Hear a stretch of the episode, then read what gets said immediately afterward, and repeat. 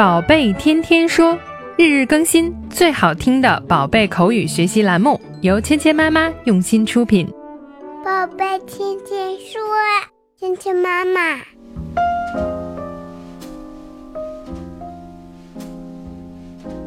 嗨，亲爱的小朋友们、爸爸妈妈们，欢迎回到芊芊妈妈和柏宁哥哥带给你的宝贝天天说。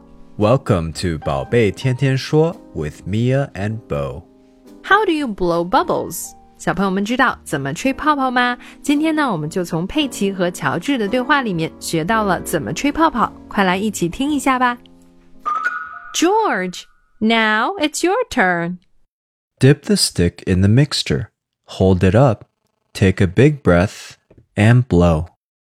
佩奇呢非常详细的教给了弟弟怎么样来吹泡泡。他首先告诉乔治呢，轮到你了，George, Now it's your turn. 乔治，现在轮到你啦。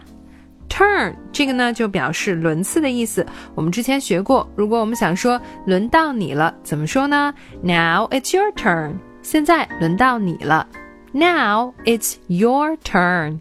之后呢，佩奇又很详细的讲给了弟弟怎么样一步一步能够吹泡泡。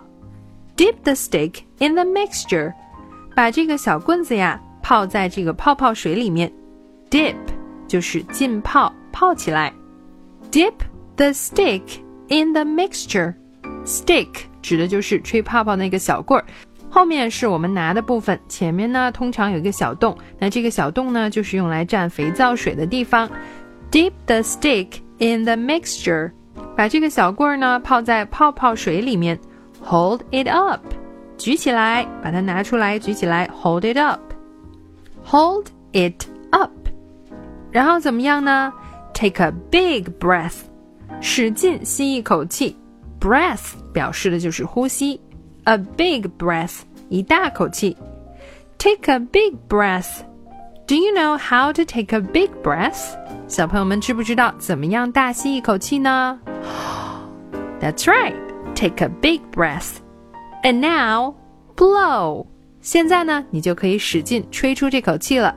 Blow 就是吹的意思。And blow. 小朋友们跟着佩奇，是不是能够说出来吹泡泡的整个过程了呢？Dip the stick in the mixture. Hold it up. Take a big breath. And blow. 今天我们学习的第一个单词是 dip，浸泡。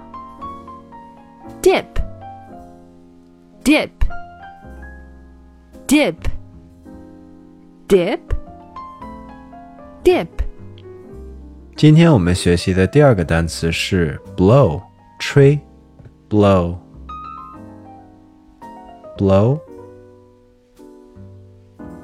blow blow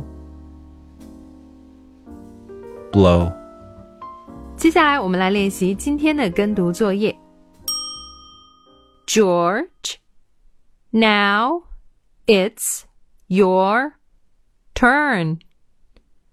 George, now it's your turn.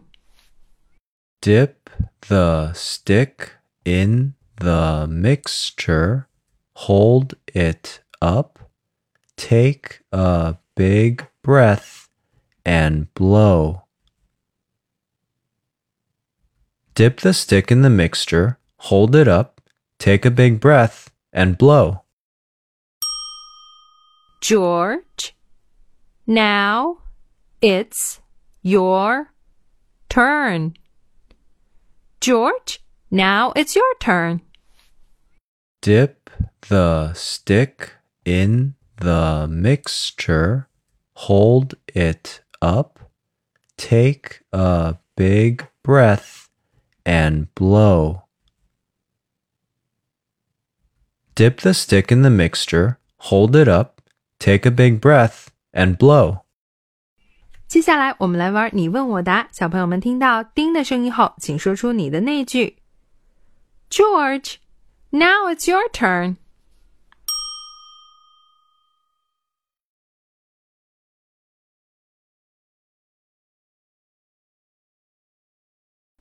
That's marvelous.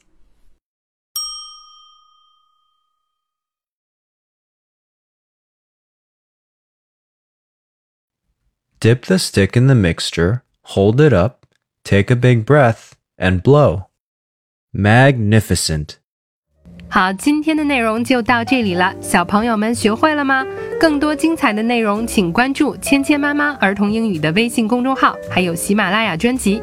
我们明天不见不散。